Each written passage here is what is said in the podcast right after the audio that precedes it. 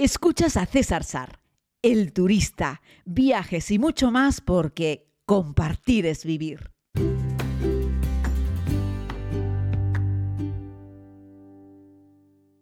Muy buenos días, querida comunidad. Les hablo desde el Aeropuerto Internacional de Dubái.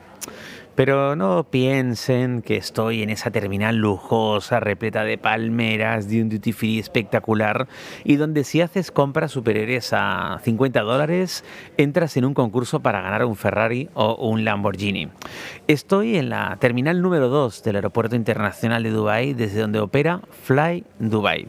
Y aquí, queridos amigos, es donde comienza el sufrimiento. Pero bueno, no quiero parecer un quejica, pero lo que quiero narrarles es, bueno, algo que estoy sufriendo por primera vez. Es la primera vez que vuelo con Fly Dubai. Compré un vuelo a Emirates para volar desde Barcelona hasta Nepal, en Katmandú, y regresar. El primer tramo entre Barcelona y Dubai lo he hecho con Emirates. Y Emirates sigue siendo lo que ha sido siempre una gran aerolínea, con un avión cómodo, confortable, con entretenimiento a bordo, con una muy buena comida, en fin, la verdad es que muy bien, ¿no?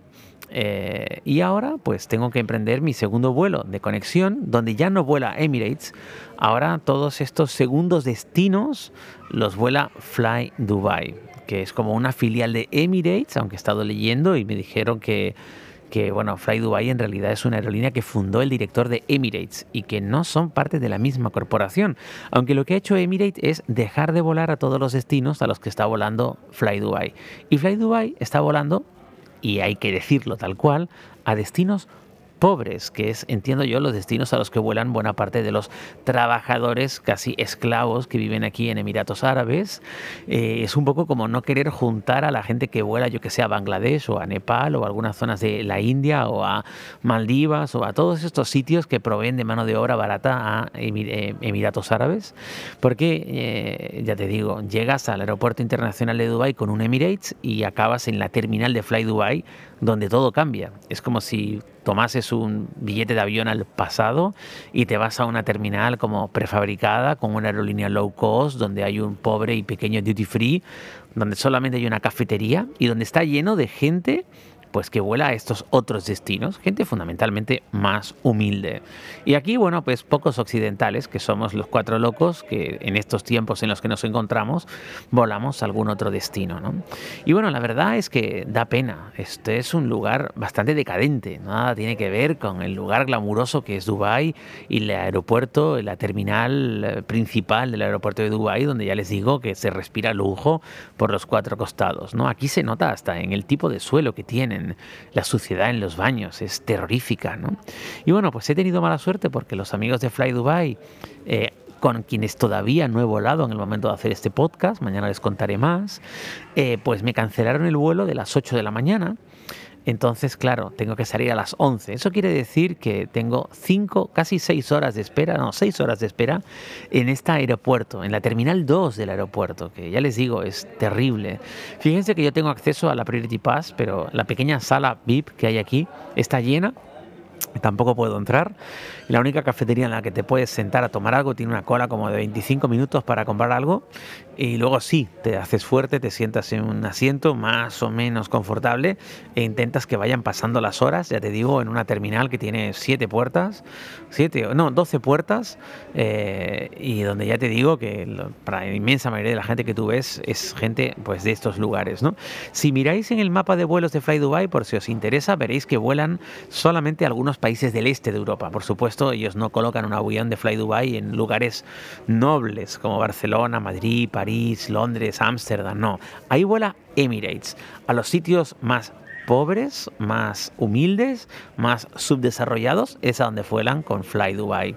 Y bueno, no lo tengo muy claro porque yo le compré el vuelo a Emirates, pero cuando entras en la página de Fly Dubai pone que ni siquiera la comida está incluida, la tienes que pagar aparte, como una low cost europea. Aunque a mí sí me va a incluir la comida, al menos eso es lo que ponía el ticket. Pero no tengo incluido, por ejemplo, el entretenimiento a bordo. La fantástica pantalla que tienes en Emirates con, no sé, 500 películas, resulta que en Fly Dubai en principio no la voy a tener incluida, tendría que pagarlo si lo quisiese. ¿no? Así es que estoy muy eh, interesado en conocer cómo va a ser este vuelo que tomaré dentro de unas horas, si Dios quiere, para volar a Katmandú, porque será mi primer vuelo con Fly Dubai. Este año pasado, cuando estuve en Maldivas, que llegué con Qatar, vi ya en el aeropuerto de Maldivas un avión de Fly Dubai. Me he encontrado algunos, pero no muchos, eh, en estos dos últimos años, pero nunca había volado con ellos. Sobre todo una cosa que no me gusta es que yo no he podido elegir. Yo le compro un billete a Emirates para ir a Katmandú y ellos me meten que los vuelos entre Dubai y Katmandú y Katmandú y Dubai son con Fly Emirates y el resto son con Emirates directamente. Perdón, Fly Dubai y el resto son con Emirates. Y hombre, está mal. He forzado una búsqueda con la página web de Emirates para ver si la propia Emirates volaba a Katmandú y no vuela a Katmandú, solamente vuela a Katmandú a través de Fly Dubai. Así es que mañana podría hacer un análisis detallado después de haber tomado este vuelo. De hecho, el mejor análisis lo podría hacer cuando regrese a España porque ya habré tomado dos vuelos de Fly Dubai para conocer un poco cómo es la experiencia de viajero, pero a priori te diría que ya que uno peina canas, por un precio más o menos parecido, eh, yo preferiría volar a Qatar, hasta Kathmandú, o con Turkish Airlines o con otros, porque a priori, al menos en un tránsito largo, pasar por la Terminal 2 del aeropuerto de Dubái es es un infierno, o sea, no tiene otra palabra. No, no, no merece la pena. Una espera larga en este aeropuerto es absolutamente, ya te digo, nada confortable, ¿no? Así es que bueno, tengo ya les digo mucha curiosidad. He visto los aviones de Fly Dubai en la pista aquí en el aeropuerto y los encuentro pues más pequeños, evidentemente, porque son aviones para no largo recorrido. Eh, y ya les hablaré un poquitito de cómo es el servicio a bordo. Le pregunté a una zafata española, bueno, una zafata argentina que venía en el, en el Emirates con el que volé de Barcelona a Dubai, como era el Fly Dubai, y me dijo que ella nunca había volado como usuaria y que creía que era más o menos como ellos, pero un poco más modesta, que la comida a lo mejor sería un poco más sencilla, pero ella no sabía, por ejemplo, que, que tenías que pagar el entretenimiento a bordo. Pero ya les digo, mañana les contaré más sobre, sobre cómo funciona esto eh, y, por ejemplo, decirles que aquí en la Terminal 2 del aeropuerto de Dubai me han quitado mi pequeña regleta. Sabéis que viajo con un adaptador de corriente para poder enchufar a cualquier pared del mundo mis accesorios y con una pequeña regleta con cinco clavijas, con un cable para yo enchufar todo a una sola pared.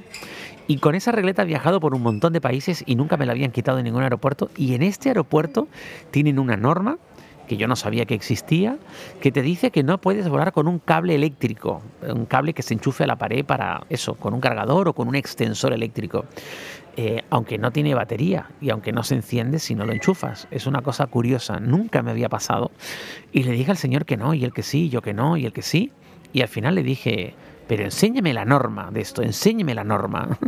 y el señor me llevó, nada, 10 metros más allá y tenían un cartel enorme donde ponía la típica foto de prohibido armas, prohibido bombas, prohibido bengalas, prohibido baterías, y prohibido eh, prohibido cables eléctricos. Nunca jamás lo había visto en ningún otro aeropuerto. De hecho, esa misma, esta misma mochila con ese mismo cable que ya no tengo, eh, lo tiraron aquí.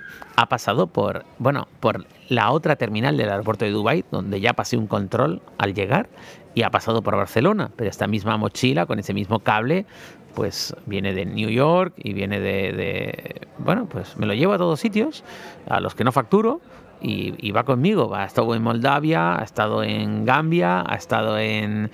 Eh, ¿Dónde más ha estado César? Bueno, pues en casi todos los países que he hecho últimamente. Hice Tanzania, hice eh, Irán, en fin, en todos los lugares que ya sabéis a los que he viajado últimamente con equipaje de mano no facturado va a mi regleta. Y este es el primer aeropuerto en el que me la quitan. Así que fijaos qué cura de humildad cuando yo le digo al tipo que no, además se lo digo con toda la decisión del mundo, le digo, eso no es imposible, tío, o sea, esto viaja conmigo a todos sitios y le digo, enséñame la norma y me enseña, me enseña una foto grande que tenían en rojo de todas las cosas que en este aeropuerto están prohibidas. Por lo tanto, tampoco hay un gran criterio internacional con respecto a que sí y a que no, pero bueno, estoy aquí, ya les digo, sentados en una butaca bastante incómoda, observando una terminal muy pobre, muy humilde, repleta de gente de igual condición, con apariencia, bastante humilde. Yo estoy convencido de que la inmensa mayoría de la gente que estoy viendo aquí haciendo una fila para pasar control de seguridad son trabajadores que están aquí en Emiratos Árabes y que regresan con Fly Dubai a sus países, no sé, supongo que pasar un tiempo con la familia antes de regresar y seguir trabajando aquí y que han encontrado como una fórmula de sacar unos billetes de avión más barato, para que esta gente a lo mejor se pueda pagar unos billetes de avión más barato, eh, y de paso quitarse a toda esta gente de encima de los vuelos más glamurosos de Emirates a otros destinos. ¿no? El caso es que los turistas que tenemos que pasar por aquí para hacer ese tránsito, pues nos encontramos con esta situación, que no con las personas, porque podréis imaginar que yo no tengo ningún problema con ninguno de estos ciudadanos, yo estoy encantado, de hecho me voy a Nepal a verlos, ¿no? Pero eh, me da pena por ellos, ¿no? Que tengan que sufrir lo mismo que estoy sufriendo yo, es decir, que no puedan disfrutar de las comodidades de la terminal principal de Dubái que está reservada para los vuelos de Emirates y donde esa compañía ya no vuela a sus países y Emirates se ha quedado solo para volar a países ricos y desarrollados y ha dejado a Fly Dubai pues todos estos otros lugares del mundo con un pésimo servicio aquí en el propio aeropuerto internacional de Dubai en la terminal 2 un lugar querida comunidad que yo no les recomiendo. Mañana volveré con más, ya sí, si Dios quiere, desde la capital de Nepal, en Kathmandú. Muchas gracias por seguir estos podcasts.